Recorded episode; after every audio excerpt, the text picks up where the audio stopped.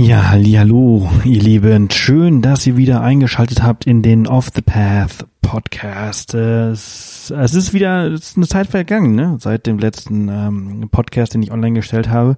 Vielen Dank für eure Geduld. Ihr habt mit Sicherheit noch 10.000 andere, äh, die ihr hört, aber es ist auch schön, dass ihr wieder hier eingeschaltet habt. Das freut mich wirklich wahnsinnig. Und ähm, heute gibt's eine, eine sehr spannende Folge mit äh, Ben. Äh, und zwar ist äh, Ben den relativ äh, gefährlichen äh, Darien Gap äh, durchquert oder durchwandert. Eine, ein Regenwald zwischen Panama und Kolumbien, durch den keine Straße durchführt. Deswegen müssen ja alle Overländer, die zum Beispiel die Panamerika fahren, ihre Autos immer von äh, Panama nach Kolumbien verschiffen. Und der Darien Gap, der wird halt auch gerne als äh, ja, Drogenschmuggel äh, Zone genutzt und äh, relativ, relativ äh, crazy, relativ gefährlich. Ich habe schon viele verrückte Stories aus dem Darien Gap gehört von Leuten, die halt da wirklich auch schon Drogenschmuggler vorgefunden haben, die da mit einer äh, AK-47 stehen und äh, irgendwie die, die den Drogenschmuggel ähm, äh, bewachen. Äh, richtig krass. Ähm, wenn ihr dazu mal ein bisschen mehr hören wollt oder lesen wollt, dann schaut auch gerne mal bei Expert Vagabond vorbei. Der hat dazu nämlich auch eine ziemlich krasse Story. Matt heißt der Typ. Äh, den kenne ich auch persönlich. Ähm, auch ein äh, relativ großer Reiseblogger in den USA. Uh, anyways, da, um Matt geht es jetzt eigentlich gar nicht, aber ich wollte einfach nur mal kurz sagen, wie krass der Darien Gap eigentlich ist. Und ich finde es ziemlich cool, dass Ben da durchgewandert ist und was er dort so alles erlebt hat. Also Macht euch bereit auf eine spannende Folge. Ich hoffe, ihr bleibt dran. Das ist heute die 148. Off the Path Podcast Folge und alle, die, die neu dazugekommen sind, äh, herzlich willkommen. Ich bin Sebastian Cannabis, der Host der Show. Ich bin selber Reiseblogger seit ähm, ja fast äh, zehn Jahren und äh, auch schon sehr viel äh, durch die Welt gekommen. Aber der Podcast hier ist eigentlich so meine Plattform, um andere Reisenden so ein bisschen so zu Wort zu kommen, Wort kommen zu lassen, die ihre Story hier teilen wollen. Und äh, das freut mich immer wieder. Äh, zwischenzeitlich versuche ich das irgendwie so jede Woche zu machen. Ab und zu fehlt mir so ein bisschen die Zeit dazu, wie jetzt gerade aktuell. Wir arbeiten nach wie vor noch an dem Relaunch von Off the Path, der sich äh, ja jetzt über acht Monate hinzieht und äh, immer noch nicht fertig ist. Äh, deswegen verzeiht mir, wenn der Podcast jetzt gerade so ein bisschen ähm, still liegt, beziehungsweise nicht mehr wöchentlich eine Folge kommt, sondern irgendwie jetzt gerade so alle zwei, drei Wochen. Ich arbeite daran. Ich habe viele, viele tolle Folgen schon voraufgenommen, die äh, da nur darauf warten, online zu gehen. Das bedeutet, äh, demnächst kommt also auf jeden Fall ein bisschen mehr. Für mich geht's jetzt nächste Woche nach Kanada, weshalb dann vielleicht nächste Woche auch nochmal ausfallen muss. Aber äh, wenn ich dann zurück bin, Ende des Monats, kommt auf jeden Fall wieder eine tolle weitere Folge. Genau, diese Woche, wie gesagt, ein bisschen tropisch ähm, mit Ben und dem Darien Gap da in Panama. Ich finde es eine, eine saukoole Folge. Ich bin auch sehr dankbar, dass Ben äh, da auf mich zugekommen ist und äh, sich die Zeit genommen hat für den Podcast. Und dazu möchte ich auch noch mal eben was sagen. Alle Leute, die hier im Podcast sind, das sind, das sind ganz normale Menschen meistens, also eigentlich sind alle ganz normale Menschen, wir sind alle ganz normal, aber wir haben uns halt entschieden, irgendwie verrückte Sachen zu machen. Mal, we mal mehr verrückt, mal weniger verrückt. Und wir haben uns auf jeden Fall Zeit genommen. Und ich finde das dann immer so ein bisschen unfair, wenn ich äh, die Bewertungen auf iTunes mir anschaue, wenn ich da irgendwie so Ein-Sterne-Bewertungen äh, sehe, weil irgendwer vielleicht nicht ganz informiert war oder sich vorbereitet hat, dass, keine Ahnung, eine Währung in einem Land es nicht gibt oder oder oder, oder sonst was. Also äh, bedenkt bitte, äh, ihr bekommt hier kostenlosen Content, den ihr euch anhören könnt, nicht müsst und äh, sich hier sehr viele Leute sehr viel Zeit nehmen, um äh, das äh, zu machen. Äh, bei uns hier bei Off the Path arbeitet der Florian hier zum Beispiel am Podcast auch noch und äh, macht die ganze Vorarbeit. Äh, ich nehme eine Stunde Zeit, mehr über mehr, äh, mehr als eine Stunde Zeit für jede Folge. Ich muss ja natürlich auch die Vorgespräche und Nachgespräche und so weiter führen, das alles veröffentlichen und natürlich halt unsere Teilnehmer, die nehmen sich die meiste Zeit dafür und ähm, finde ich manchmal ein bisschen unfair denen gegenüber, wenn dann solche Kommentare kommen. Ich weiß nicht, ob die dann durchgelesen werden oder nicht, aber wollte ich mal in dem Zusammenhang einfach mal gesagt haben, dass ich das manchmal ein bisschen, ja, unfair finde, ähm, wenn ich das so sehe. Ich bekomme natürlich auch ganz, ganz viel positives Feedback, keine Frage. Und man sollte sich nicht auf die negativen Dinge konzentrieren. Ich würde sie jetzt auch gar nicht als Trollkommentare nennen, weil natürlich, manchmal haben sie auch äh, Hand und Fuß und wenn ein Fakt mal falsch ist, dann ist er halt einfach falsch und ich kann ihn auch nicht rückgängig machen und ich kann ihn auch nicht kontrollieren, weil ich hier einfach tolle Gespräche mit Menschen führe äh, und auch nicht irgendwie anfangen möchte, äh, Szenen rauszuschneiden und so weiter. Das macht äh, ein, ein Podcast dann nicht mehr authentisch. Dennoch ähm, kann, also kann ich persönlich erstens nichts dafür, wenn ein Fakt mal falsch ist und dafür einen Stern äh, zu bekommen, finde ich jetzt irgendwie auch nicht so ganz fair. Und zweitens äh, sind wir nie alle perfekt und äh, das mal so, so nebenbei, dass man das vielleicht mal sacken lässt und äh, sich mal überlegt, wenn man sowas macht. Ähm, das ist natürlich auch so ein bisschen was mit Wertschätzung der, der Arbeit anderer zu tun. Wollte ich mal gesagt haben, mal schauen, wie viel äh, darauf jetzt kommt auf diesen Kommentar. Äh, anyways, äh, ich bekomme natürlich sehr, sehr viele positive Kommentare. Meistens tatsächlich über Instagram. Da würde es mich freuen, wenn wir diese positiven Kommentare nicht nur über Instagram, sondern halt auch in den Bewertungen halt lesen würden. Das wäre schon wirklich klasse. Ich verstehe, dass hier mittlerweile sehr, sehr viele nicht mehr äh, Apple-User sind und mittlerweile halt auch wirklich andere Geräte nutzen und über ähm, über, wie, äh, wie heißt es, Spotify zum Beispiel sehr viele ähm, den Podcast hören, wo sie keine Bewertungen abgeben können und das ist auch total fein. Äh, das ist auch nicht äh, daran gerichtet. Äh, war einfach nur mal so, so ein Gedanke, den ich jetzt mal loswerden wollte, bevor wir in diese ja wirklich spannende 148. Podcast-Folge ähm, äh, reinbringen. Wir haben mittlerweile schon fast über 160 Folgen hier im Podcast. Also falls ihr mal eine längere Reise habt, ein bisschen Langeweile habt oder sonst was, dann, dann geht mal das Archiv durch. Und wenn ihr sie nicht finden solltet, weil zum Beispiel Apple Podcasts äh, immer nur 100 anzeigt. Und, und ich weiß nicht, wie das bei Spotify ist, ich weiß nicht, ob man da alle findet, aber ihr findet fast alle Folgen auch im Blog. Das ist ganz wichtig zu sagen, www.offthepath.com slash podcast. Da findet ihr alle, alle Folgen. Da könnt ihr nochmal alles durchgehen und nach Keywordern äh, äh, filtern. Solltet ihr etwas Bestimmtes suchen. Äh, wir haben ja jetzt gerade erst im Januar, Ende Januar die neue Seite veröffentlicht, wo alles nochmal ein bisschen einfacher zu finden ist. Äh, nach verschiedenen Keywörtern äh, könnt ihr da die Sachen filtern und dann halt auch entsprechend euch zu jedem Thema nur die Podcasts zum Beispiel äh, äh ausgeben. Ähm, und äh, genau, also schaut da gerne mal vorbei und äh, die Notes zu dieser Folge mit Ben, die findet ihr wie immer unter www.offthepath.com slash Folge 148 für die 148. Off the Path Podcast Folge. Ne? Macht Sinn. Ich rede wie immer gerne viel und äh, ich denke mal, sieben, äh, acht Minuten sollten als Pre-Roll reichen. Ich wünsche euch ganz viel Spaß mit Ben. Vielen Dank, dass ihr bis hierhin zugehört habt und vielen Dank, dass ihr bis zum Ende zuhört. Bis dann. Wunderschönen guten Morgen. Hallo Sebastian. Schön, dass du da bist. Ja, danke dir für die Einladung. Wir haben gerade im Vorgespräch schon ein bisschen über dein wildes äh, Abenteuer schon mal angesprochen. Ähm, du hast äh, ein ziemlich äh, cooles und außergewöhnliches Abenteuer gemacht. Ich kenne wenige Leute, die ähm, in, in Panama so weit in den Dschungel äh, reingegangen sind. Ähm, es ist ein ziemliches gefährliches Unterfangen unter anderem, weil ähm, die Drogenkartelle auch viel da unterwegs sind. Ähm, ja. Bevor wir äh, starten, äh, erzähl mal ein bisschen. Wo warst du? Was hast du gemacht? Damit die Leute so einen kleinen ähm, Einblick bekommen. Genau, vielleicht erzähle ich mal kurz, wie sich das ergeben hat. Ähm, also ich bin halt immer auf der Suche auch nach neuen, neuen Abenteuern, neuen Herausforderungen ähm, auch nach neuen sportlichen Sachen, so raus aus der Komfortzone mal was machen. Ich habe auch viel äh, Marathon, Triathlon, bin oft in den Alpen unterwegs, so Hüttenwanderung. Und dann habe ich durch Zufall, äh, letztes Jahr war das entdeckt, ähm, über Facebook, ich glaube, eine Freundin hat irgendwie vom Bekannten irgendwie einen Beitrag ge geteilt oder sowas und der hat halt Leute gesucht, der wollte auch unbedingt mal eine richtige Expedition machen ähm, und hatte so den Plan, so ins Darien Gap zu gehen. Und Darien Gap, das sagte mir auch erstmal gar nichts. Und dann äh, habe ich mich erstmal schlau gemacht, ähm, was ist das überhaupt, dieses Darien Gap? Und dieses Darien Gap, das ist die, die Lücke sozusagen, die letzte Lücke. Also es gibt so eine Straße, die Panamericana. Vielleicht kennst du die auch, ähm, von, von Südamerika, von, von Argentinien, von der Südspitze Argentiniens, ähm, geht die bis hoch nach Alaska. Das ist so ein Straßennetz, irgendwie 48.000 Kilometer oder sowas. Und in diesem Straßennetz gibt es nur eine einzige Lücke. Und diese Lücke, also wo es überhaupt keine Straßen gibt, was total ähm, ja total wild noch ist, total unentschlossen ist. Und diese Lücke, das ist dieses Darien Gap. Und das ist halt ein, ein Dschungel, ja, im Süden Panamas, im, im Norden äh, Kolumbiens. Das ist halt so ein unentschlossenes äh, Dschungelgebiet. Und das hörte sich für mich natürlich erstmal erstmal sehr, sehr spannend an.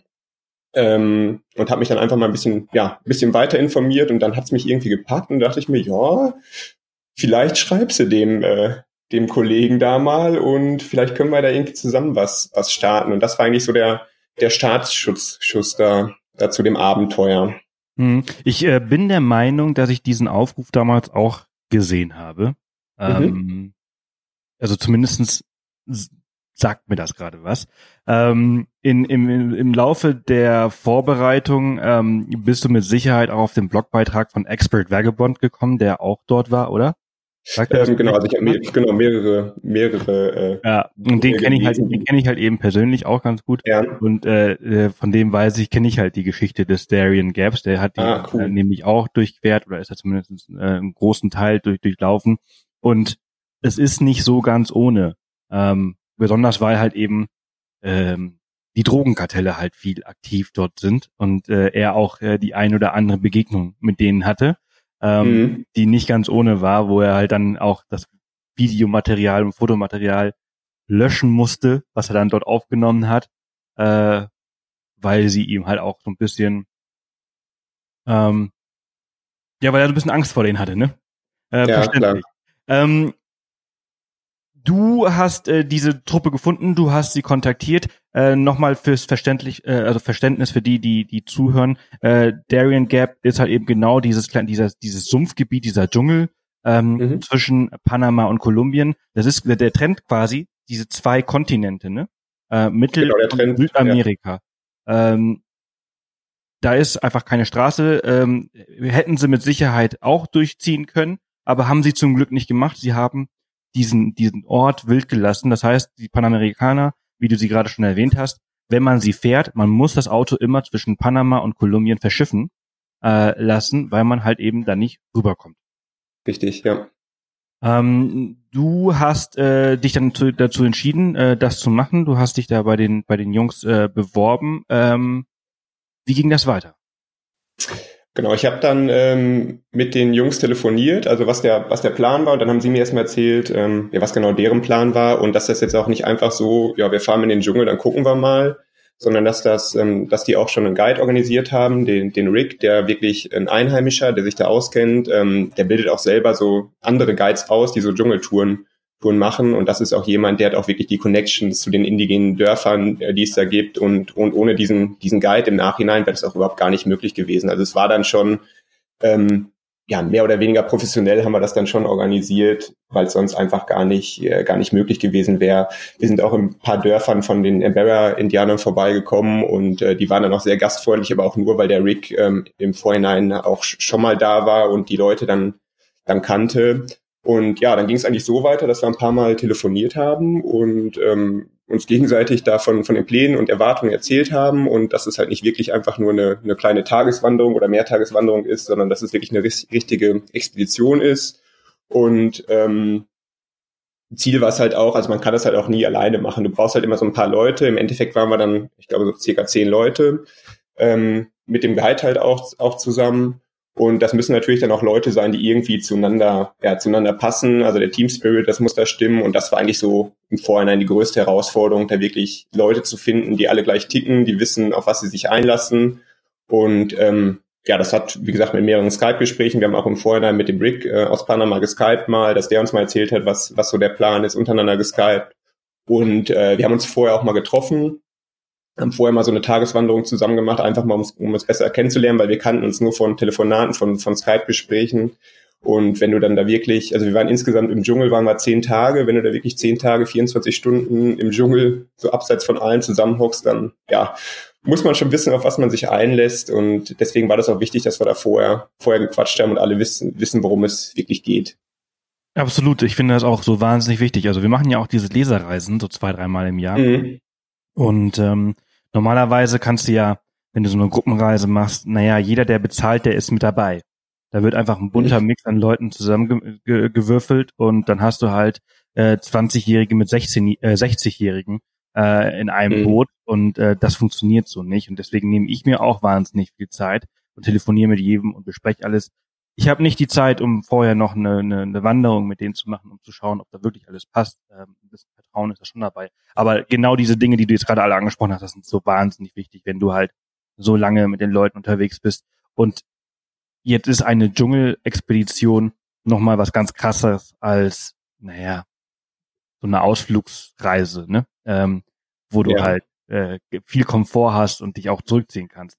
Kannst du bei deiner Reise halt eben nicht machen und entsprechend muss man sich halt auch sehr gut verstehen und die äh, verschiedenen ähm, Schlüsselfiguren müssen halt auch ganz äh, von Anfang an definiert werden. Wer, wer führt die Gruppe an? Ähm, wer macht was? Ähm, das, das, das ist schon wichtig. Genau, also deswegen hatten wir auch Rick, wie gesagt, unseren einheimischen Guide und was der gesagt hat, das, äh, ja, das, zählte und nur das zählte. Ne? Wenn der gesagt hat, jetzt laufen wir da lang, dann laufen wir da lang. Wenn der gesagt hat, du kommst jetzt nach vorne, weil wir haben es halt immer so, jeder hatte mal einen guten Tag, jeder hatte mal einen schlechten Tag.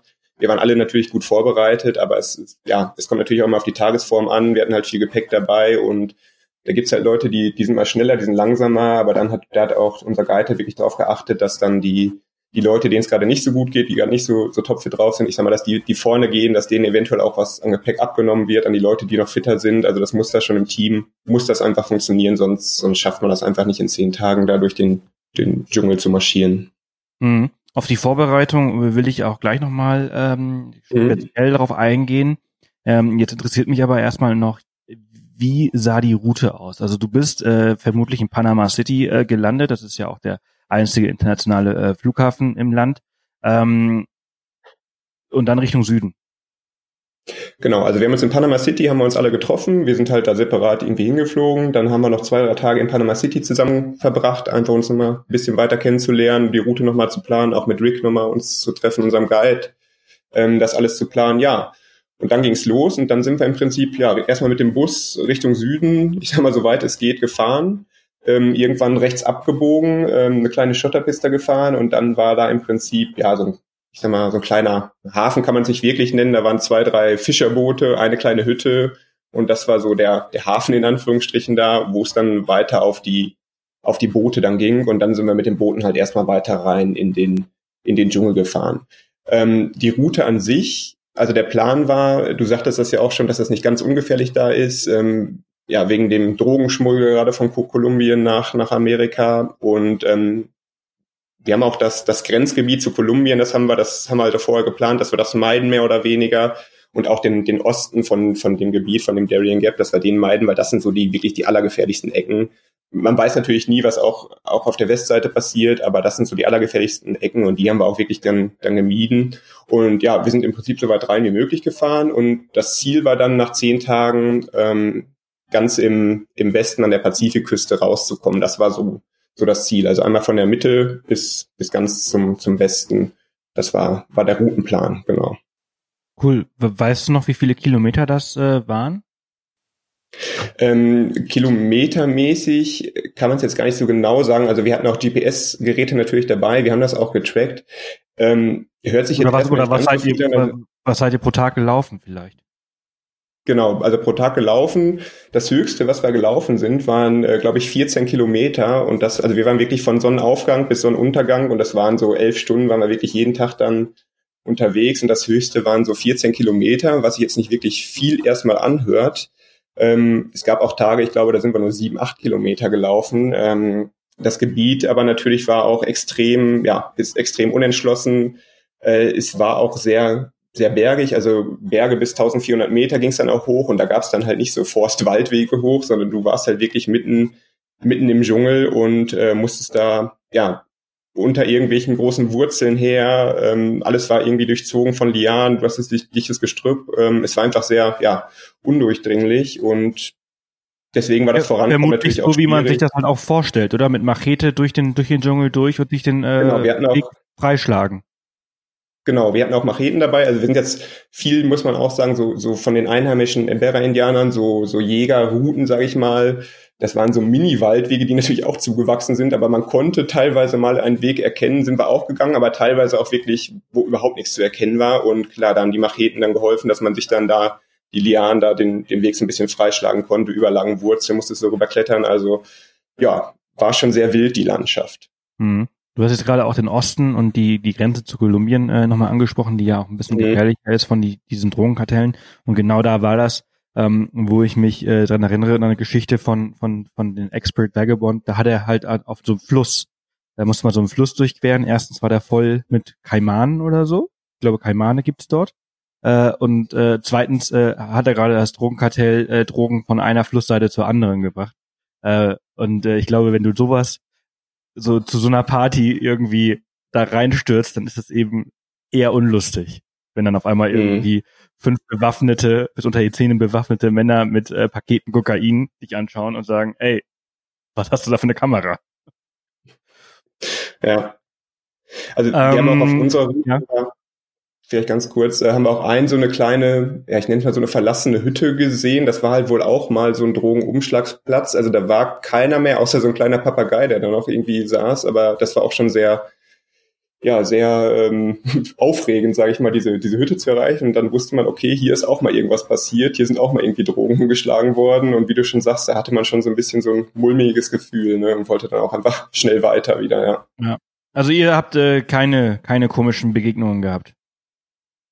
Äh, komische Begegnung in dem Sinne nicht. Wir haben ähm, zwischendurch mal von den von den Eingeborenen da, von den indigenen Völkern äh, Leute gesehen. Wenn ihr dann jemand, musst du dir so vorstellen, einfach in, in, in Unterhose, eine Machete und ein Gewehr in der Hand und ganz schiefe Zähne und lächelt dich an, kommt er auf einmal aus dem Busch, weil er gerade jagen war. Also das waren so unsere komischen äh, Begegnungen, die wir da hatten mit den einheimischen Indianern, was aber sehr sehr, sehr friedlich war und sehr, sehr freundlich war einfach. Aber auf den ersten Blick hast du dich natürlich auch erstmal erschrocken und geguckt, okay, was ist das jetzt für einer? Aber es waren jetzt keine, keine Drogenschmuggler oder irgendwie sowas, sondern wirklich friedlich gesonnene ja, Menschen. Ich stelle mir die Situation von außen halt ziemlich lustig vor, wenn du noch als als äh, dritte Person irgendwie das, den ganzen von oben zuschaust, wie halt er in Unterhose und ähm, äh, äh, äh, Machete und Pistole aus dem Wald kommt und ihr wahrscheinlich top ausgerüstet mit vollen Rucksäcken, Gore-Tex-Klamotten, genau äh, Regenjacken äh, euch gegenübersteht.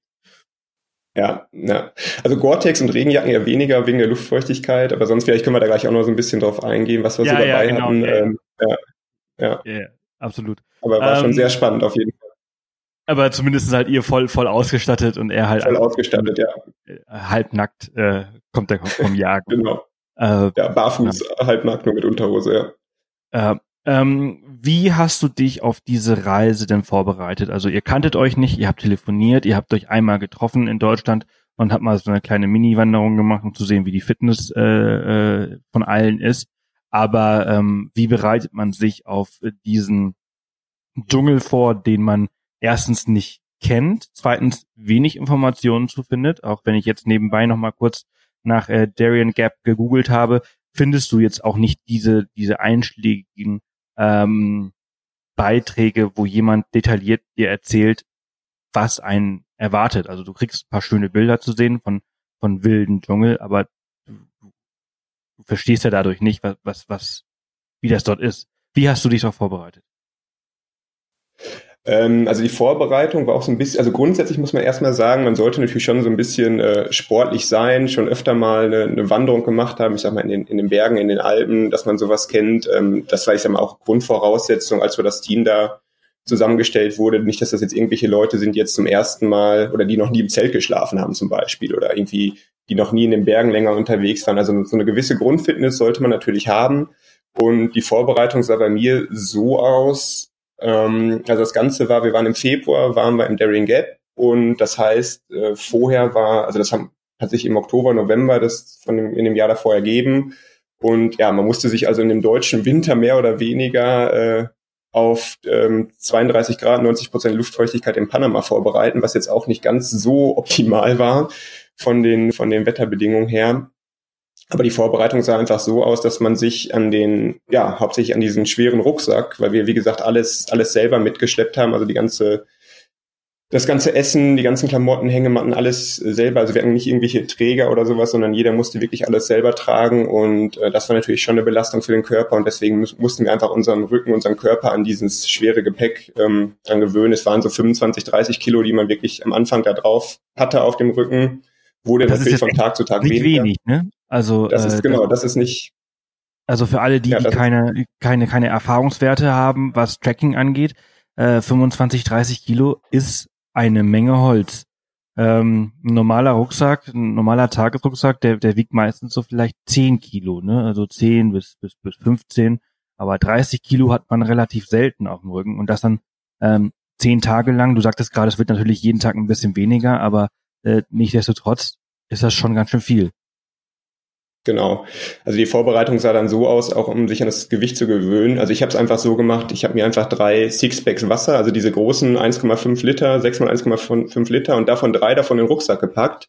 Und äh, ja, dann bin ich mit dem Rucksack einfach, äh, es fing dann einfach an, dass ich eine Stunde einfach damit mal durch die Stadt gelaufen bin und habe dann auch längere Wanderungen einfach mit so einem schweren Rucksack mal gemacht, weil wie du schon sagst, ein normaler Tagesrucksack, 10, 10 Kilo, vielleicht 12, wenn es mal hochkommt oder auch sonst, wenn man irgendwie in den Alpen unterwegs ist, dann hat man nicht auch keine 25 Kilo dabei.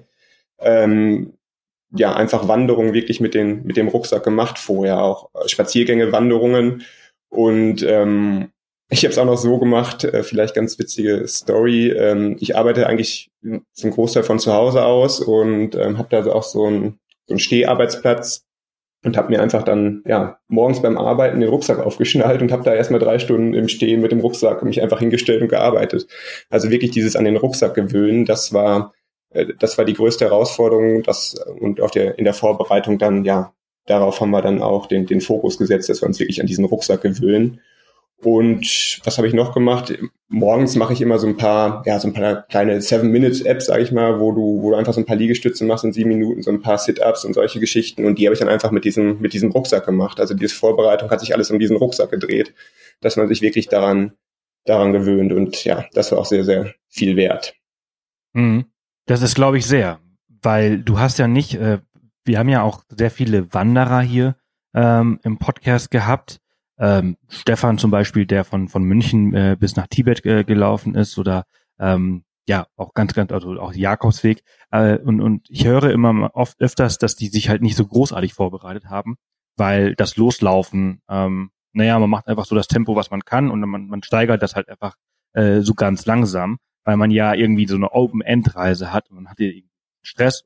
Tatsächlich ist es so, dass man sich dann gewöhnt. Aber wenn man so eine zehntägige Reise äh, mit einem Start und einem Enddatum hat, du hast keine Zeit, um dich darauf, zu gewöhnen. Neben dem, dass du ja tatsächlich gewisse Muskelpartien aufbauen musst, damit diese Reise so angenehm wie möglich wird. Ich glaube, wie, hattet ihr jemanden dabei, der es vielleicht nicht so konsequent gemacht hat wie du?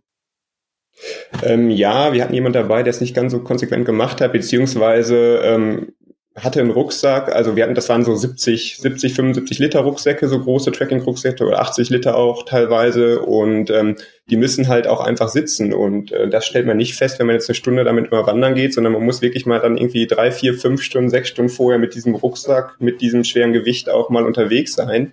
Und ähm, ja, da hatten wir auch jemand dabei, dann am ersten Tag schon, äh, hat schon gemerkt, oh, die Schultern irgendwie, das wird nicht. Und dann ging es auch schon los, ja komm, wir nehmen dir mal was ab von dem, von dem Gepäck, dann wurde das aufgeteilt.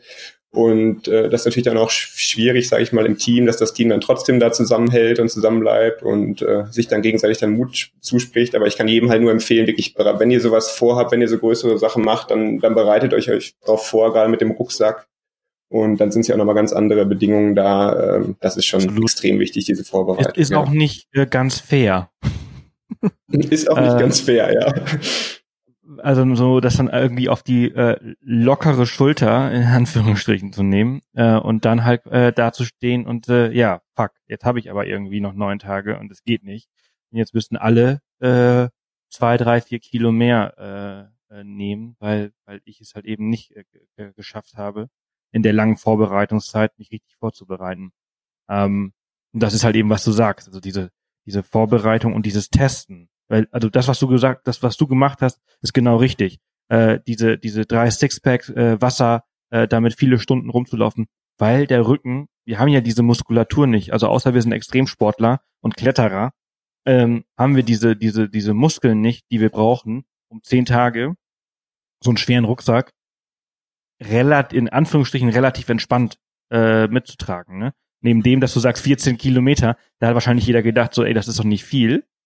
Aber mhm. es ist mhm. halt eben so, wenn du 14 Kilometer durch, äh, ja, durch dieses Terrain äh, läufst, dann ist das einfach echt anstrengend. Das ist ja keine asphaltierte gerade Straße, äh, wie bei uns, äh, wo du halt diese 14 Kilometer in, in zwei Stunden locker schaffst. Genau, also es ist ein bisschen so vergleichbar. Also ich bin auch öfter in den Bergen, in den Alpen unterwegs, mache dann so Hüttenwanderungen.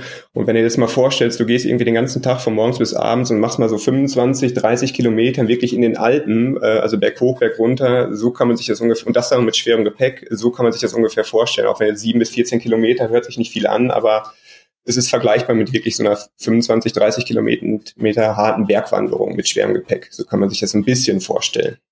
Hm. Ja, ja, auf jeden Fall. Ähm, was hast du, also du hast, ähm, wie groß war dein Rucksack? Ähm, das war so ein 75 Liter Rucksack. 75 Liter. Und was hast du da alles äh, mitgenommen? Ähm, was habe ich mitgenommen? Also neben dem Rucksack war es halt wichtig, dass man auch trockene Sachen hatte und deswegen hatten wir halt noch so, hatte jeder von uns oder hatte ich auch so, so Drybags dabei, also einfach so Säcke, wo damit die die Klamotten, die man dann nachts oder abends dann, als man im, im Camp angekommen ist, dass man da wirklich trockene Klamotten anhatte. Das war eigentlich das Wichtigste. Und dass Aber man diese kann Klamotten sich nämlich nicht vorstellen, wie feucht das ist, ne? Das kann man sich wirklich nicht vorstellen. Du bist wirklich nach Minute eins, bist du von oben bis unten, also nicht, weil es regnet, einfach wegen dieser Luftfeuchtigkeit, bist du ab Minute eins wirklich von oben bis unten, bist du komplett durchnässt. Also das ist, das ist der Wahnsinn. Und dann, klar, dann muss auch mal Flüsse durchqueren und sowas, das kommt noch hinzu. Aber du bist wirklich ab Minute eins, wo du losgehst, bis du klatschnass, bis abends, bis du in dem Camp ankommst. Und da ist es halt extrem wichtig, dass du dann direkt die nassen Klamotten ausziehst. Ähm, trocknen werden die eh nicht. Am nächsten Tag gehst du da wieder in deine nassen Klamotten rein. Ähm, aber dass du halt ein, ein Ersatz, eine Ersatzhose, ein Ersatz-T-Shirt, Ersatzhemd ähm, dabei hast und dann wirklich ja trockene Sachen anziehst. Das ist eigentlich das Wichtigste. Und damit halt diese Sachen trocken bleiben, brauchst du halt auch so Drybags, weil dein Rucksack wird halt auch nass. Du musst mal durch Flüsse gehen, die eventuell auch mal höher sind und wegen der Luftfeuchtigkeit. Deswegen sind diese Drybags sind somit das Wichtigste, dass deine anderen Sachen, deine Wechselsachen, dass die trocken bleiben. Also das waren die die Drybags, die wir dabei hatten. Hm. Sonst noch äh, irgendwelche anderen Dinge? Ähm, ja, also wir hatten eine spezielle, spezielle Wanderschuhe, Stiefel, sag ich mal. Es waren jetzt nicht irgendwelche Gore-Tex-Stiefel, weil bei der Luftfeuchtigkeit, bei dem Klima und wie gesagt Flussdurchquerungen, das auch, die auch höher als Knöchel, Knöcheltief waren, die Flüsse, da wäre es eh von oben reingelaufen. Und äh, Gore-Tex bei den Temperaturen, bei der Luftfeuchtigkeit bringt da auch nicht so wirklich viel. Das waren ähm, ja spezielle Jungle Boots, die unten so kleine Löcher drin hatten, dass das Wasser entweichen konnte. Also das Wasser konnte rein, die waren auch extrem leicht, die Schuhe, und auch schnell trocknend. Ähm, aber das Wasser konnte dann auch wieder unten dann, dann raus, ist dann automatisch dann wieder rausgeflossen. Und das waren halt so spezielle, ja, Jungle Boots, die wir dann dabei hatten. Cool, wieder was Neues dazugelernt.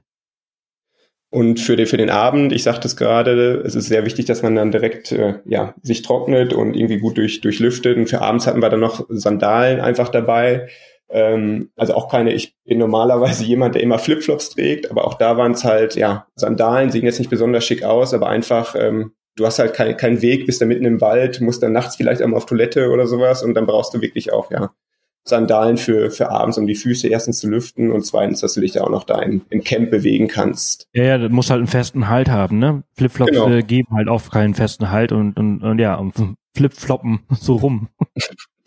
Richtig, ja. Ähm, und sonst hatten wir eigentlich nur, äh, ja, ich habe es gerade schon gesagt, eine, äh, im Prinzip nur eine Hose für, für tagsüber, die wir jeden Tag wieder angezogen haben, weil sie eher Minute eins nass war und eh nicht getrocknet ist über, über die Nacht. Deswegen gab es eigentlich nur eine Hose für den Tag und eine trockene Hose, irgendwie so eine leichte, leichte Wechselhose für, für abends. Und das gleiche auch mit dem Hemd. Also ein, ein Hemd haben wir dabei gehabt, was du tagsüber dann wieder angezogen hast. Du hast dann abends in den Flüssen mal durchgewaschen, aber es war halt trotzdem noch plätschnass. Es war dann, war dann schon sauber, aber ähm, klatschnass und äh, ja, ein, ein Wechselhemd und ganz normale Wandersocken, so, so Merino-Socken waren das, ähm, auch einfach ein Paar für tagsüber und dann noch ein Ersatzpaar, dass man die mal wechseln kann. Das waren so die wichtigsten, wichtigsten Sachen. Hm. Wo, woher kam dieses ganze Gewicht? Wie kam das zustande? Es kam ja nicht durch die Klamotten zustande. Ähm, genau, das kam nicht durch die Klamotten zustande. Wir hatten neben den Klamotten natürlich auch noch die Hängematten dabei. Das waren so Hängematten mit integriertem Moskitonetz, ähm, weil du natürlich auch jede Menge Insekten hast, die dann gerade nachts auch sehr aktiv sind, dass du da mehr oder weniger in Ruhe schlafen konntest, weil das so ein integriertes Moskitonetz in der Hängematte und über der Hängematte haben wir immer noch so ein, so ein Tarp gespannt. Wenn es halt mal geregnet hat, das Wichtige war wirklich, dass du dann gerade nachts, gerade abends, dass du trocken geblieben bist. Und genau, haben wir die Hängematte, das Tarp dabei. Ähm, dann das Schwere war natürlich noch, oder das Schwerste war eigentlich die, ja, die Verpflegung auch noch, die wir dabei hatten. Also wenn du für zehn Tage und du musst ja auch noch mal so ein, zwei Puffertage dann zur Not mal einplanen, ähm, musst du wirklich dann Reis, Nudeln, äh, Porridge, ähm, das ganze Essen musst du halt dabei haben. Und das hat einmal sehr viel Gewicht weggenommen. Und mit dem Wasser war es halt auch so, wir haben das Wasser immer in den Flüssen gefiltert, aber du wusstest halt auch nicht so wirklich, wann der nächste Fluss kommt. Deswegen musstest du deine Wasservorräte auch entsprechend dann, dann auffüllen und das hat natürlich dann auch Gewicht gekostet und du musstest da am Tag, ja, also sechs, sieben Liter mindestens trinken, damit du dann da überhaupt vorankamst, wegen, wegen der hohen Luftfeuchtigkeit halt.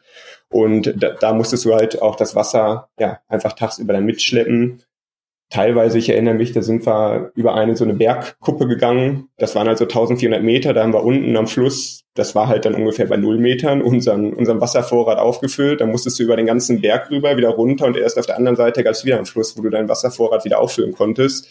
Und ähm, das halt einfach viel Gewicht auch weggenommen, dieses, äh, ja, dieses Wasser und die ganzen, die ganzen Sachen, die wir dabei hatten. Wir hatten auch noch eine kleine kleine Reiseapotheke natürlich noch dabei, ähm, aber hauptsächlich halt Wasser essen, das hat so das meiste Gewicht weggenommen. Mhm.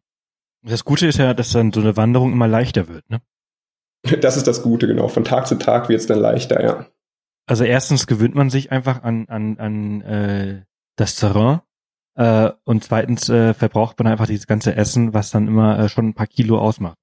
Und äh, der Rucksack wird leichter. Ähm, genau. Du, du hast äh, die Moskitos angesprochen. Ähm, Gab es da irgendwelche Krankheiten, mit denen ihr rechnen musstet bei diesen ganzen Insekten? Ähm, was für Medikamente hattet ihr äh, dabei? Ähm, also es gab wegen der Luftfeuchtigkeit und du hast halt auch keine Toilette, du hast halt auch kein Badezimmer. Die Hygiene ist so lala, sage ich mal. Da können sich natürlich auch Viren, Bakterien ähm, schnell ausbreiten. Also was wir dabei hatten, war einfach so ein Allzweck-Antibiotika, dass man, dass man halt nehmen konnte, erstmal, wenn wirklich was, was Ernstes ist, was wirklich wichtig ist. Das ähm, hat einer von uns dann auch gebraucht, kann ich vielleicht gleich noch mal kurz ein, zwei Sätze zu sagen. Und ähm, sonst an Medikamenten, also du hattest halt gerade für abends halt äh, so Mückenspray, so No-Bite-Mückenzeug dabei, so aber tagsüber hat das auch nichts gebracht, weil du einfach ja so nass warst, aber abends fürs Camp dann mal. Und ähm, klar, was, was für den Magen, für, für den Bauch, sage ich mal, solche Geschichten, also der hohen Luftfeuchtigkeit, bei den Anstrengungen, den Strapazen, das, das war eigentlich so das Hauptsächliche, was wir dabei hatten hm. an Medikamenten. Äh, in, in, inwieweit hat der Kollege das gebraucht? Was, was hatte ähm, er? Ja, also das normalerweise sind wir immer halt morgens irgendwie halb sieben, haben wir zusammen noch gefrühstückt, unser Porridge gegessen und dann saßen wir da morgens äh, am Schluss beim Frühstück und dann ähm, ja, haben wir uns gefragt, wo ist denn der eine, wo ist denn der eine Kollege eigentlich? Schläft der noch? Liegt der noch in der Hängematte? Und dann haben wir mal geguckt und der hat halt die ganze Nacht über davor, hat er sich halt wirklich komplett äh, übergeben und äh, also das komplette Programm, was man ja nicht so gerade mitten im Dschungel haben möchte, ohne Toilette, ohne allem. Und der war einfach körperlich, war der, also der konnte nicht, nicht stehen, der ist aus der Hängematte raus und dann direkt umgekippt. Das war, also er hat sich irgendwas eingefangen, was das jetzt im Endeffekt ganz genau war, wissen wir auch nicht. Und dann war es halt so, ja, was machen wir jetzt? Wir waren wirklich mitten im Dschungel und klar, wir hatten äh, Satellitentelefone für den Notfall dabei, aber das wäre wirklich für den äußersten Notfall gewesen. Äh, so eine Rettung im Dschungel, das wollten wir jetzt auch nicht unbedingt machen. Also wenn es da wirklich nur um Leben und Tod geht, dann hätten wir das, hätten wir das gemacht.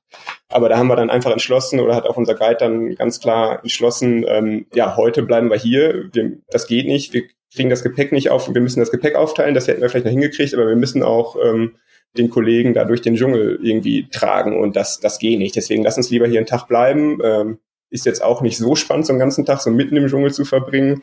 Aber da haben wir dann einfach wirklich den ganzen Tag da im, im Dschungel verbracht, an der einen Stelle hatten da, hatten da Wasser, wir haben immer am Fluss übernachtet und ähm, ja, an dem Tag hat er dann auch Antibiotika genommen, hat was gegen Magen-Darm, hat da Zeug genommen, was er auch vorher von seinem Arzt verschrieben gekriegt hatte für Notfall. Und am nächsten Tag ging es dann auch wieder einigermaßen, also zumindest so, dass er laufen konnte, Gepäck haben wir ihm dann natürlich abgenommen. Ähm, ja, aber damit rechnet man natürlich auch nicht. Und da muss man dann auch einfach mal sagen und so vernünftig sein, komm, wir müssen jetzt nicht auf Teufel komm raus, ähm, wir haben ein, zwei Puffertage, nutzen wir die doch auch und äh, ja, bleiben mal den Tag, Tag im Dschungel. Mhm. Das macht natürlich auch irgendwas so mit so einem Team, ne? mit so einer Gruppe von, von Unbekannten, wenn man dann auf einmal in so einer, ja, schon so eine extre also es ist ja keine Notsituation, aber schon eine Extremsituation. Und dann hast du jemanden aus deiner Gruppe, der halt irgendwie jetzt gerade, äh, ja, sichtlich nicht gut geht. Ähm, das macht schon was mit euch, oder? Das macht schon was mit uns, ja. Also normalerweise an den, ich sag's jetzt mal normalen Tagen, wo wir jetzt unterwegs waren, da hat sich eigentlich jeder ja, kann man eigentlich so sagen, mehr auf sich selbst konzentriert. Also du bist den ganzen Tag unterwegs, du wanderst, klar quatscht du dann ab und zu mal oder gerade in den Pausen auch, aber sonst eigentlich ist da jeder mehr mit sich selbst beschäftigt.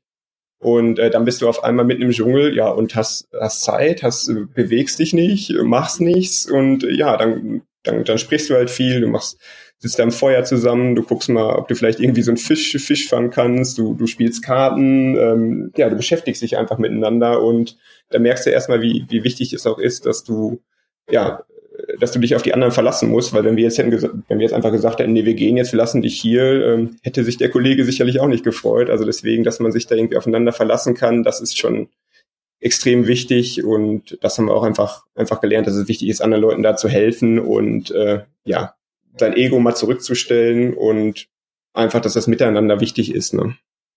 Mhm, absolut. Ähm, wir sprechen gleich auch nochmal, vielleicht sprechen wir gleich diese Situation auch nochmal an. Äh, ich, ich, möchte dann zum Schluss nochmal diese ganzen Erlebnisse nochmal kurz ansprechen, wie, wie das wirklich war, so die, diese zehn Tage. Ihr, ihr wart am Ende elf Tage im Dschungel, ne? Nee, also es waren, es waren zehn Tage, wo wir im, im Dschungel waren. Also diese eine Tageszeit schon eingeschlossen, ja. Okay, ähm, da, da, da sprechen wir gleich nochmal drüber. Jetzt nochmal kurz nochmal äh, auf die Ausrüstung und äh, äh, die du dabei hattest, mhm. äh, beziehungsweise die, die du nicht dabei hattest. Was hättest du noch gerne dabei gehabt? Ähm, was hätte ich noch gerne dabei gehabt? Hat irgendwas ist schwer zu, Nee, eigentlich waren wir da relativ gut vor, vorbereitet. Ähm, also was, was jetzt wirklich gefehlt hat, ich hätte vielleicht noch ein paar mehr, ähm, ja, mehr Riegel oder irgendwie sowas eingepackt, weil du hast halt klar, du hast halt dann abends haben wir da zusammen gekocht, aber du, wenn du den ganzen Tag unterwegs bist, du, du verbrennst auch unglaublich viele Kalor Kalorien und ähm, du hast einfach Hunger. Ne? Also ich hätte echt noch ein bisschen mehr, auch wenn es dann wieder aufs Gewicht gehen würde, ich hätte echt noch ein bisschen mehr Essen eingepackt. Ähm, ja, weil man einfach den ganzen Tag Hunger, oder mir ging es zumindest so, ich hatte den ganzen Tag Hunger und so ein paar Müsli-Riegel mehr oder so hätten sicherlich nicht, ge, nicht geschadet. Ja, ich nehme auch immer äh, zu viel Essen mit, aber weil ich aus Langeweile dann esse. Wenn ich dann so, wenn ich dann so, also ich habe so, so ein Kanu, ich erinnere mich noch, ich habe einen Kanu-Marathon gemacht, 55 Kilometer Kanufahren ähm, in, in, in Schweden über drei verschiedene Seen und äh, es ging irgendwie zwölf Stunden lang und so ja so nach zwei drei Stunden wird einfach langweilig, weil ähm, es ist halt einfach alles gleich, ne? Du du fährst halt einfach an Wäldern vorbei und es passiert nichts und bist alleine. Mhm. Und ja, ich, ich merke dann immer so, wie ich aus Langeweile, weil ich ja nur am Paddeln bin oder auch beim Wandern lange Strecken, auch in den Bergen, wenn dann, dann irgendwann so, so diese Eintönigkeit so einsetzt, wenn du so diese, in diesen Auto, Automatis, Automatismus reinfällst, ne? So, ich laufe jetzt nur, ich paddel jetzt nur oder sonst irgendwas. Dann mhm. greife ich immer zum Essen. Einfach nur so als, ja, als Ablenkung. Ja. ja. also auch gerade den Tag, wo wir da wirklich dann äh, nichts gemacht haben, auch da, ne, was machst du jetzt? Ja, wann gibt's dann wieder das nächste Essen? Ne? Wann können, wann können wir was essen, wie du schon sagst, ne? aus Langeweile, klar, das kommt auch nochmal kommt auch vor. Also so ein bisschen mehr, mehr Essen wäre schon nicht schlecht gewesen, ja. Obwohl man es dann, muss man natürlich dann abwägen, ne, wegen dem Gewicht. Also es war ja schon heftig, von daher hat auch so geklappt. Wir sind nicht verhungert oder keiner ist verhungert. Ja, genau. Okay, cool. Ähm, dann lass uns doch mal jetzt kurz äh, zurückgehen auf, auf dieses Erlebnis äh, mit dem Kranken, beziehungsweise nicht mit dem Kranken, sondern auf das Erlebnis des Dschungels. Ähm, also du warst scheinbar bestens vorbereitet, du warst fit genug, ähm, hast dich darauf gefreut. Wie, was hat dich so am meisten herausgefordert in der Zeit? Was hat dich am meisten überrascht, was du, was du nicht vorbereiten konntest? Ähm, ja, einfach diese Eintönigkeit des, des Dschungels. Ne? Du, du siehst da kaum drei Meter weit, weil alles voller Gestrüpp ist, irgendwelche Ranken, riesige Wurzeln und äh, es ist tatsächlich sehr, sehr eintönig, so ein, so ein Dschungel. Und wenn du da zehn Tage unterwegs bist und immer nur grüne Blätter, braunen Boden siehst, das ist schon extrem eintönig. Und diese Eintönigkeit, die kann einen auch, ja, fertig machen. Ne? Du siehst immer mehr oder weniger nur das Gleiche. Und äh, diese Eintönigkeit ist schon eine große Herausforderung über diese, über diese lange Zeit. Und das war für mich eigentlich so die, die größte Herausforderung. Und ähm, halt auch, dass es sehr, ja, sehr gebirgig war, also so krass. Und es sind halt nicht irgendwelche Wege wie in den, wie in den Alpen, sondern dass man da wirklich da hochklettern muss, immer mal wieder abrutscht, dann wieder hochklettern muss. Und also das war schon extrem, extrem anspruchsvoll, diese, diese Gebirge, die das äh, Gebiet da durch, durchziehen, dass man die auch überqueren muss. Und ja, so eine ein oder andere Wanderung wirklich in den Bergen mit schwerem Rucksack wäre vielleicht schon vom Vorteil gewesen, wobei das dann im Winter natürlich auch schwierig ist, aber halt diese Gebirge und diese Eintönigkeit, das war, das war eigentlich das Heftigste. Wie, ja, gab's, gab's da irgendwie einen Ausweg? Hast, wie hast du dich da motiviert, wenn du, äh, hast du gemerkt, so, oh, irgendwie bockt's mich jetzt gerade nicht so ganz, oder, ähm, war, ja, was ist dir da so durch den Kopf gegangen? Mhm. Also das Ziel war halt immer, und das stand halt von Anfang an fest, wir wollen irgendwie diese Pazifikküste erreichen, da irgendwie so ein Einheit, so haben wir uns das vorgestellt, so ein ganz einsamer Strand, irgendwo am Pazifik, dann irgendwie noch eine Nacht da am Strand verbringen, so wir unter uns, wir haben es geschafft und einfach dieses Ziel vor Augen zu haben, diesen Strand zu erreichen, es einfach geschafft zu haben, einfach was sich vornehmen und dann schaffen und immer wieder, komm, ich schaff das jetzt, ich schaff das jetzt. Und äh, ich habe mir auch immer gedacht, ich kann jetzt nicht der Erste sein, der, äh, der hier einen Rückzieher macht oder sowas. Ne? Ich, ich bin doch normalerweise, bin ich doch recht sportlich. Komm, zieh das durch. Du bist jetzt nicht der Erste, der hier sagt, äh, ich schaff das nicht mehr. Und das war einfach so mein Ansporn, es wirklich, wirklich zu wollen. Also dieser Wille, Deswegen waren auch die Gespräche im Vorhinein äh, ganz, ganz wichtig. Der, der Wille musste einfach da sein. Diese körperliche Voraussetzung war das eine, aber das andere war einfach dieser Wille, es wirklich zu schaffen, es ist wirklich da ans, ans Ziel zu kommen, wirklich an die Pazifikküste zu kommen. Und ähm, so ging es auch vielen. Wir haben natürlich auch viel, viel gesprochen dann und so ging es vielen, einfach dieses Ziel vor Augen zu haben. Komm, ich schaff das. Komm, den Tag noch. Komm, dann sind wir an dem Camp. Dann machen wir hier eine Pause. Also immer wirklich Step by Step zu gucken und ähm, das Ziel vor Augen zu haben und es einfach wirklich zu wollen. Mhm. Wenn du von der Eintönigkeit des Dschungels äh, sprichst, ähm, habt ihr irgendwelche besonderen Erlebnisse gehabt oder ähm, habt ihr besondere wilde Tiere gesehen? Äh, du hast von dem von dem von dem äh, halbnackten äh, äh, Jäger äh, erzählt. Äh, erzähl mal vielleicht davon. Was was habt ihr da so so gesehen? Also grundsätzlich der Darien Gap, also auch wenn man da so ein bisschen, ein bisschen drüber liest, das hast du ja gerade auch am Anfang schon gesagt, ähm, trennt Süd- und Nordamerika und früher waren die Kontinente, waren ja auch voneinander getrennt und ähm, jetzt konnten sich die Tiere halt von Südamerika und Nordamerika konnten sich ausbreiten und in diesem Gebiet gibt's wirklich alles. Also Tiere, die es in Nordamerika gibt, irgendwelche Raubkatzen, Pumas, als auch Tiere, die es in, in Südamerika äh, gibt. Also da gibt's wirklich alles. Da gibt's äh, Ameisen, Beere, Affen natürlich, Faultiere, Insekten, giftige Schlangen, äh, Frösche, Spinnen. Ähm, gibt's da natürlich alles, wobei man auch ganz klar sagen muss, wenn man mit zehn Leuten durch den Dschungel stiefelt und die Tiere, die da leben, die sind Menschen einfach auch nicht gewohnt, die, die flüchten. Also du, du siehst da nicht wirklich viel. Klar, wir haben mal Affen gesehen, wir haben auch mal eine Schlange gesehen. Ähm, wir haben abends am, am Lager, also wir haben abends mal ein Lagerfeuer dann gemacht am, am Fluss und dann saßen wir da so und dann guckte einer sein Bein runter und da ist über sein Bein so eine Vogelspinne ge gelaufen. Also sowas siehst du schon, so Insekten, ähm, Tiere, Spinnen, Schlangen siehst du schon und die witzigste Begegnung war eigentlich so ein, so ein Frosch. Also wir haben da so einen Frosch gesehen und da leben so mehr oder weniger durchsichtige Frösche. Das sind so Frösche, wo du wirklich durch die Haut durchgucken kannst und wo man wirklich die Organe dann sehen kann. Die sind jetzt nicht gefährlich oder so, aber das war schon äh, sehr beeindruckend. So einen Frosch haben wir auch gesehen. Das war eigentlich so die beeindruckendste Begegnung mit den, mit den Tieren, die wir da hatten. Mhm. Desto, desto, äh, also desto äh, farbiger, desto gefährlicher. Genau. Das ist so ein, so ein Grundsatz, den ich so gelernt habe äh, von, von der Natur äh, und besonders im Dschungel. Diese, diese knallroten, knallgrünen, knallgelben Frösche, da, so, da willst du einen großen Bogen drum machen, egal wie schön sie sind. Genau, lieber einen großen Bogen machen. Bloß nicht anfassen, überhaupt nichts anfassen. Also auch die Pflanzen oder so. Es gibt auch halt Pflanzen, die sind viel, viel giftiger als irgendwelche Tiere. Und deswegen war es halt auch einfach wichtig, dass wir unseren Guide dabei hatten. Also da war auch einfach die Devise, nichts groß anfassen, ähm, bloß nichts anfassen, weil auch Pflanzen äh, können dich, ja, können dich umbringen. Ne? Ja, ja, ja, ja.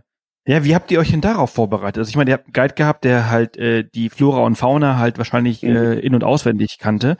Ähm, äh, dennoch, äh, eine Zehnergruppe kann ein Guide äh, schlecht unter Kontrolle bringen, also alleine. Äh, man muss sich ja, das ist ja auch also Selbstdisziplin oder auch ja so ein bisschen Selbstwissen äh, angesagt, wenn du da durch den Dschungel läufst. Äh, da kannst du ja, da, ja, ich stelle mir das auch schon so ein bisschen anstrengend vor. Du musst ja so auf so viele Dinge achten. Diese Eindrücke sind so, die erschlagen doch einen, oder nicht? ähm, ja, die Eindrücke erschlagen ein, wobei, eben habe ich ja auch schon gesagt, es ist dann doch irgendwie sehr eintönig und das ist aber auch das Gefährliche, du musst trotzdem immer aufmerksam sein. Ne? Du musst gucken, dass du nicht irgendwo eben, ja. in, in eine Schlange reintrittst oder sowas. Ne? Das musst du dir auch immer wieder bewusst machen oder hat unser Guide uns dann auch immer wieder bewusst gemacht. Ne? Jetzt achtet darauf, ne? seid, seid, seid wachsam. Ähm, aber sonst wirklich, also du darfst jetzt nicht da wirklich mit großer Angst hingehen und sagen, oh, hinter jedem Baum könnte irgendwie eine Schlange, eine giftige Schlange, ein giftiger Frosch vorbeikommen und dich angreifen. Also wenn du mit der Einstellung da hingehst, dann, dann kommst du, glaube ich, nicht weit. Ne? Du musst klar, du musst vorsichtig sein, du musst einen gewissen gesunden Menschenverstand haben, aber du, ja, du darfst auch keine Angst, Angst haben, Angst zeigen, weil sonst, sonst wird das auch nichts. Hm. Ähm, ihr habt auf dieser Wanderung auch bei äh, indigenen Völkern äh, Halt gemacht und sie getroffen. Ähm, wie war also wie war das? Die kennen andere Menschen, andere äh, Kulturen vielleicht ein bisschen. Ihr wart bestimmt nicht die ersten Europäer, die da durchgelaufen sind, aber ja, wie war der Kontakt? Mhm. Also wir sind auch in zwei Embera-Dörfern vorbeigekommen. Embera, das sind da diese einheimischen Indianer, die auch ihre eigene Sprache haben, Embera. Ähm, wie du schon sagtest, die hatten sicherlich schon mal Kontakt zu irgendwelchen zivilisierten Menschen, aber die leben halt schon in den Dörfern. Das sind dann vielleicht so, also das, was wir jetzt erlebt haben, sind dann so zwei, 20, 20 Hütten vielleicht. Also Hütten musst du dir so vorstellen, das sind einfach, ja, ähm, fünf mal fünf Meter an jeder ohne Wände, einfach nur einen, einen Holzpfahl in jeder Ecke und darüber ein bisschen, äh, bisschen Holz, die Wohnfläche und dann irgendwie ein Dach aus irgendwelchen Palmblättern oder sowas. Also es sind wirklich so ja, Unterschläge mehr, wo die, wo die drin wohnen.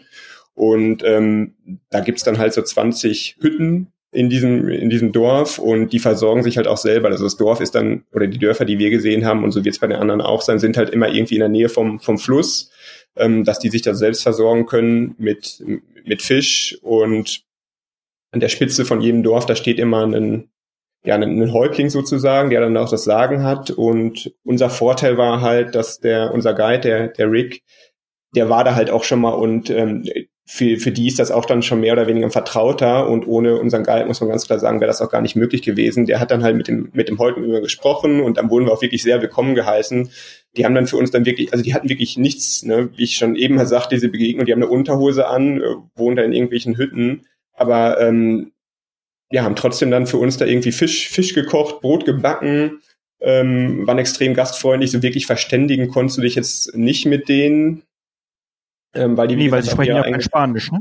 Genau, genau, weil sie ihre eigene Sprache auch sprechen, kein Spanisch sprechen und äh, das, das, das ist schon ein bisschen schwierig. Aber wir haben da auch unglaublich tolle, tolle Begegnungen gehabt. Ähm, wir mussten, eben habe ich ja schon erzählt von dem einen Tag im Dschungel. Wir hatten noch einen zweiten Tag, ähm, wo wir ungeplant äh, nicht weitergehen konnten am nächsten Tag.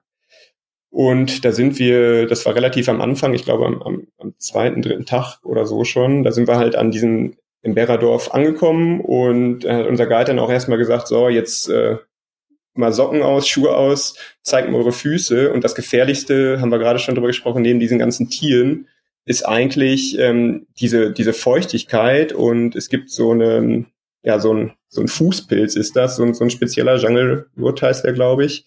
Und ähm, wenn der dann ausbricht, dann kannst du halt nicht mehr laufen. Also muss jetzt, das fängt halt mit so ganz, ganz kleinen Blasen unterm, einfach wegen dieser Feuchtigkeit breitet der sich dann, dann aus und lässt sich kaum vermeiden. Wir hatten halt Creme, so Hirschstallcreme, die wir auch immer unter die Füße geschmiert haben, aber ähm, langfristig lässt sich das eigentlich gar nicht vermeiden, wenn du den ganzen Tag wirklich in dieser Feuchtigkeit unterwegs bist. Und äh, es fängt halt mit so ganz, ganz kleinen Mini-Blasen an, die auch gar nicht wehtun, aber irgendwann, und das hatten, als wir dann zum Glück am Ziel waren, ist das bei zweien dann wirklich ausgebrochen, dann, dann platzen dir wirklich, musst du dir vorstellen, von unten die Füße auf und du kannst halt nicht mehr gehen. Und wenn dir das mitten im Dschungel passiert, dann du kommst einfach da nicht mehr weg. Also dann hätte man wirklich irgendwie einen Hubschrauber holen müssen oder so. Und sonst geht das, wenn du dann wieder in der Zivilisation bist, dann kannst du da Creme drauf tun, dann geht das auch wieder weg. Aber mitten im Dschungel ist sowas natürlich extrem gefährlich, weil du einfach nicht mehr laufen kannst. Und ähm, am zweiten, dritten Tag um den Kreis jetzt wieder zu schließen, da waren wir halt in diesem Dorf, sind wir da angekommen, da hat unser Guide dann gesagt, so, jetzt zeigen mal eure Füße. Und bei, beim, bei der Hälfte fast von uns ähm, haben sich schon so ganz, ganz kleine Bläschen gebildet, was wie gesagt noch gar nicht weht hat. Aber da hat dann auch unser Guide entschlossen, so, und den nächsten Tag gehen wir nicht weiter, weil sonst wird es nur noch schlimmer. Wir lüften jetzt erstmal unsere Füße, machen den ganzen Tag gar nichts, waschen unsere Füße, halten die Füße hoch. Und da haben wir einen Tag auch in diesem Embera-Dorf, ähm, ja, gelebt, geruht und äh, auch, auch nichts gemacht, wurden da wirklich von morgens bis abends bekocht von den Leuten, die wirklich nicht viel hatten. Und da haben wir dann abends auch, da lebten auch ein paar Kids in dem, in dem Dorf. Und wir haben abends halt auch mit den Kids, haben wir da irgendwie wir konnten uns nicht verständigen, aber halt, wir hatten auch so eine, eine Musikbox dabei. Also wir haben es auch so gemacht, jeder sollte mal irgendwie was mitbringen, was der andere, ja, was keiner wusste, so eine kleine Überraschung. Und eine Überraschung war halt auch, jemand hatte so eine Musikbox dabei. Und das war natürlich cool. Dann konnten, konnten wir Musik dann da mitten im Dschungel hören und mit den Kindern da tanzen. Dann haben wir mit den Kindern noch irgendwie Dosenwerfen gemacht auf irgendwelche alten Dosen und äh, ohne uns zu verständigen. Und das waren halt Erlebnisse, die vergisst du einfach dein, dein Leben lang nicht. Alle haben gelacht, alle waren gut drauf. Und äh, das Witzige auch in, in diesem Dorf, also es gab da wirklich nichts, kein, kein Strom, kein, kein fließend Wasser, äh, nichts, aber was sie hatten und keine Ahnung wie, also die haben das über den Fluss dann wohl irgendwie rangeschafft, die hatten da ähm, Bier. und die haben uns äh, dann auch mit Bier versorgt. Und das äh, ist dann auch nicht schlecht, wenn du da abends ein Bierchen trinken kannst. Und das war schon ein witziges Erlebnis dann mit den, mit den Einheimischen da auf jeden Fall. Geil, auf alles verzichtet, aber das Bier das war dann da, ja. ja. Aber ich, ich finde das aber auch cool. Also wenn du sagst, äh, wir haben ja die Sprache nicht gesprochen und trotzdem konntet ihr miteinander kommunizieren. Das ist das, was Reisen halt auch so, so Richtig. ausmacht, ja. Erlebnisse, ne? Dieses äh, mit Händen und Füßen sich zu unterhalten äh, und obwohl wir nicht die gleiche Sprache sprechen, sind wir doch irgendwie alle gleich. Ja. Und haben auch alle die gleichen Bedürfnisse und und und und und und. Also das ist das ist schon äh, klasse. Ihr seid äh, diese, ihr habt diese zwei zwei äh, ungeplanten Stops eigentlich. Ach so, eine Frage, die ich mich die ganze Zeit gefragt habe. War die alles nur Männer oder waren da auch Frauen dabei? Es waren tatsächlich auch äh, Frauen dabei. Ja, wir waren, es waren drei okay. Frauen dabei und äh, da muss man echt sagen, das waren mit die fittesten.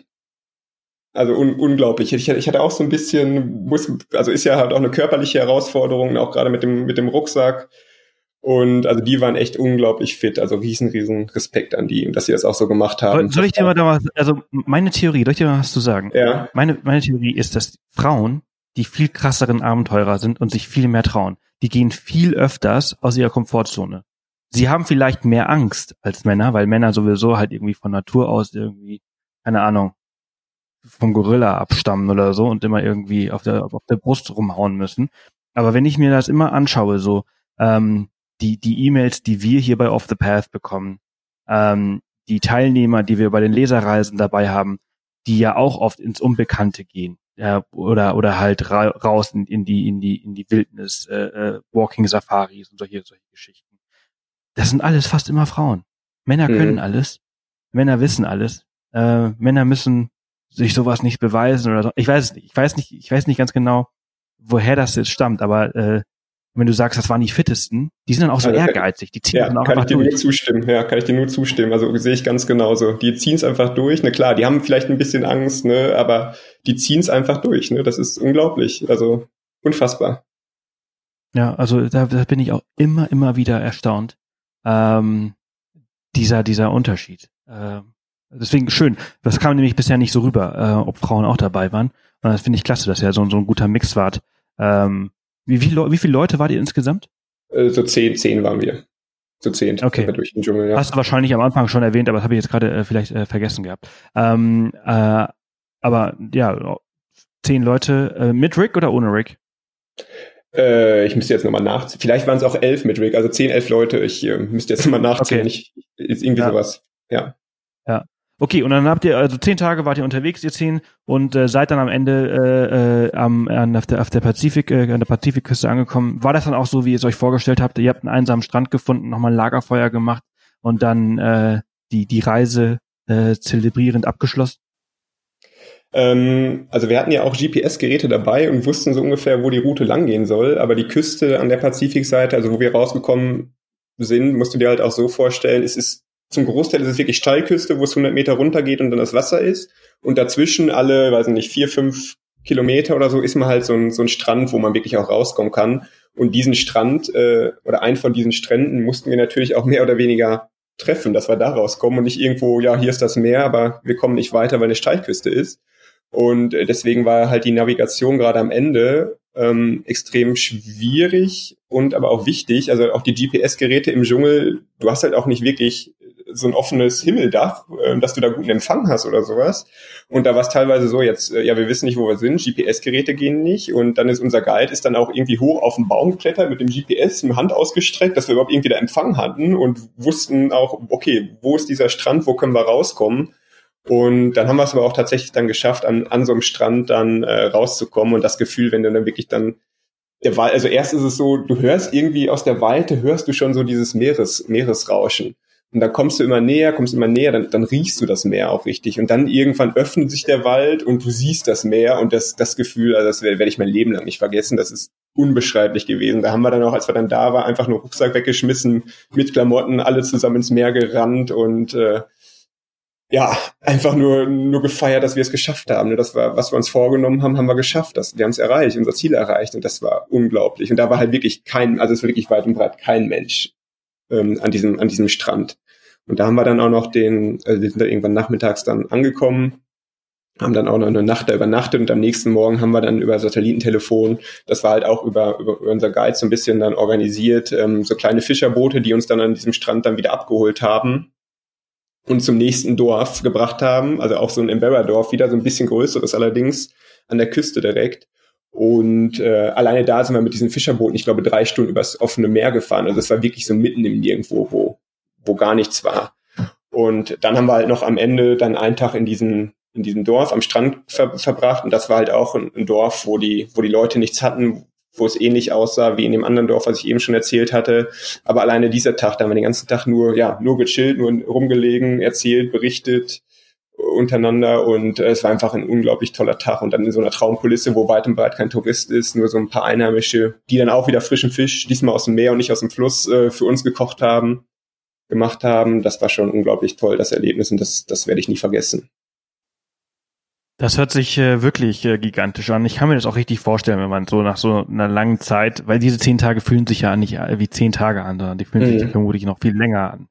Äh, du, du warst ja gefühlt eine Ewigkeit in diesem Dschungel und dann kommst du da raus und äh, du weißt, es ist jetzt erstmal vorbei und du hast es geschafft und dieses Gefühl von Freiheit und und äh, ja, so, ja. so glückselig wahrscheinlich, ne? Ja, definitiv. Und du, du brauchst, aber du hast auch gemerkt, du brauchst nicht viel, um glücklich zu sein. Einfach da und Spaß zu haben, mit den Kids da Dosen zu werfen, das ist das, worum es irgendwie geht. Ne? Einfach da irgendwie Spaß zu haben, irgendwie mit anderen Leuten.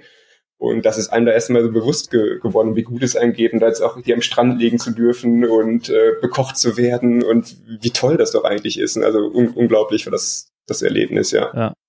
Wäre jetzt auch so noch eine Frage gewesen, was du von dieser Reise gelernt hast. Und das wird, wäre dann wahrscheinlich die Antwort gewesen. Ähm, oder noch was anderes? Mm, nee, also was, was ich gerade schon sagte, halt einfach, dass es miteinander einfach wichtig ist, dass man sich irgendwie hundertprozentig, wenn man sowas macht, aufeinander äh, verlassen muss, dass das mit dem Team passen muss. Ähm, und ja, dass einfach, ich sag mal, die Gesundheit äh, doch noch das Wichtigste ist. Ne? Wenn du da im Dschungel, ich habe von dem einen Kollegen da berichtet, dem es dreckig ging, willst dir der dreckig geht, ne? da ist alles andere erstmal egal. Die nächste Etappe ist es egal. Ne? Du musst erstmal wieder fit werden und einfach die, ja, die Gesundheit und dann halt auch der, der Spaß und die Lebensfreude, dass du das mit anderen einfach teilen kannst, auch die nicht deine Sprache sprechen, mit irgendwelchen Embera-Indianern da, da Dosen werfen zu machen, das ist unglaublich und darum geht's ja irgendwie und das, ja, das habe ich eigentlich da, da mitgenommen, was wirklich wichtig ja. ist. Toll. Ähm, zum Abschluss, äh, wie kann man so eine, also für alle die, die jetzt sagen, boah, ich möchte sowas auch erleben, wie, wie kann man das erleben? Ist, wird, ähm, wird diese Tour von, von, den, von den Leuten, bei denen du das mitgemacht hast, wird das regelmäßig angeboten oder war das äh, äh once in a lifetime? Ich habe da eine Idee, wer kommt mit, ich habe da was organisiert. Also es gibt ähm, es gibt halt Touren, es gibt ja es gibt ja mehrere Anbieter, die irgendwie so, sowas machen. Ähm, auch in Amerika halt auch der unser Guide, der hat auch eine eigene Agentur, der der das macht. Also man kann sich da schon was organisieren. Ähm, aber ich kann jetzt nicht konkret sagen, hör mal, geh, geh auf die Seite, mach das, sondern äh, ja, guck dich einfach. Es gibt auch diverse Facebook-Gruppen, wo irgendwie so Abenteuerreisen drin sind. Ähm, man muss einfach mit den anderen Leuten irgendwie mal ins, ins Gespräch kommen ihr könnt mich auch gerne mal, mal drauf an, anquatschen nochmal. Wir können ja vielleicht irgendwie meine Kontaktdaten mal verlinken, irgendwie in den, in den Shownotes oder so. Wenn ihr irgendwie Fragen habt oder so, dann, dann schreibt mich gerne an. Ähm, ja, also es geht wirklich... Du weißt schon, dass dieser Podcast 44.000 Abonnenten hat, ne? ja. Müssen wir uns das verlassen. Ja. Sehr, sehr gerne. Nee, okay, super. wir verlinken irgendwas in den Shownotes, würde ich sagen. Ja, machen wir, machen wir. Ja. Super, finde ich gut. Machen wir's, ja. Ähm, sehr geil. Ben, vielen, vielen Dank, dass du dir heute Morgen die Zeit genommen hast, äh, um mit mir über dein äh, geiles Abenteuer im äh, Darien Gap äh, zu sprechen. Äh, es hört sich wirklich nach einem gigantischen, äh, einer gigantischen Erfahrung und Erlebnis an. Und äh, ja, ich wünsche dir noch einen ganz tollen Tag. Viel Spaß auf deiner nächsten Reise. Wir haben darüber äh, in, äh, im Vorgespräch äh, gesprochen. Und äh, ja, einen schönen Tag und schönes Wochenende. Danke dir, Sebastian. Hat mir Spaß gemacht. Bis bald. Ciao. Bis bald. Ciao. Danke dir, Sebastian. Ja, das war's auch schon wieder mit Ben und dem Darian Gap. Äh, sau cool, dass er sich die Zeit genommen hat und sau cool, dass er dieses Erlebnis gehabt hat. Sehr, sehr spannend. Ich finde sehr geil, äh, was er so erzählt hat. Ähm, und ich hätte auch Bock auf so ein, so ein Abenteuer, ganz ehrlich. Das wird mich so richtig, richtig reizen. Also ich muss da echt mal ein bisschen jetzt mittlerweile aufpassen. Ich kann nicht mehr so viele Reisen machen, wie ihr wisst. Ich habe seit drei Wochen mittlerweile einen Golden Retriever äh, Hund, äh, der uns ordentlich auf Trab hält und äh, mit dem kann man im ersten Jahr als Welpe eh noch nicht so viel machen. Entsprechend sind wir in unserem Radius ein bisschen eingegrenzt in unseren Aktivitäten, aber es macht sau viel Spaß und ähm, was aber nicht heißt, dass wir nicht weniger reisen werden, ganz ehrlich.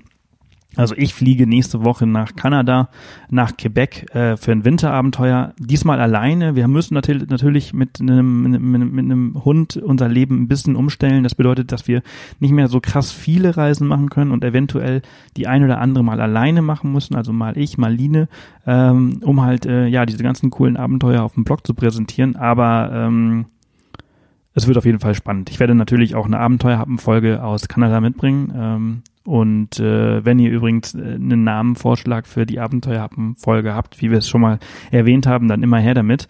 Ähm, ich weiß nicht, ob das wirklich äh, passt mit Happen. Wie gesagt, Essen schaffen wir beim Reden eigentlich relativ wenig, aber ähm, genau. Das war's für heute. Ich wünsche euch ein tolles Wochenende, solltet ihr es äh, am Wochenende hören. Und äh, wenn nicht, dann wünsche ich euch einfach eine tolle Zeit, wenn ihr es gerade hört. Und äh, alles Gute und äh, wir hören uns dann demnächst mit der nächsten Folge. Bis bald und stay wild.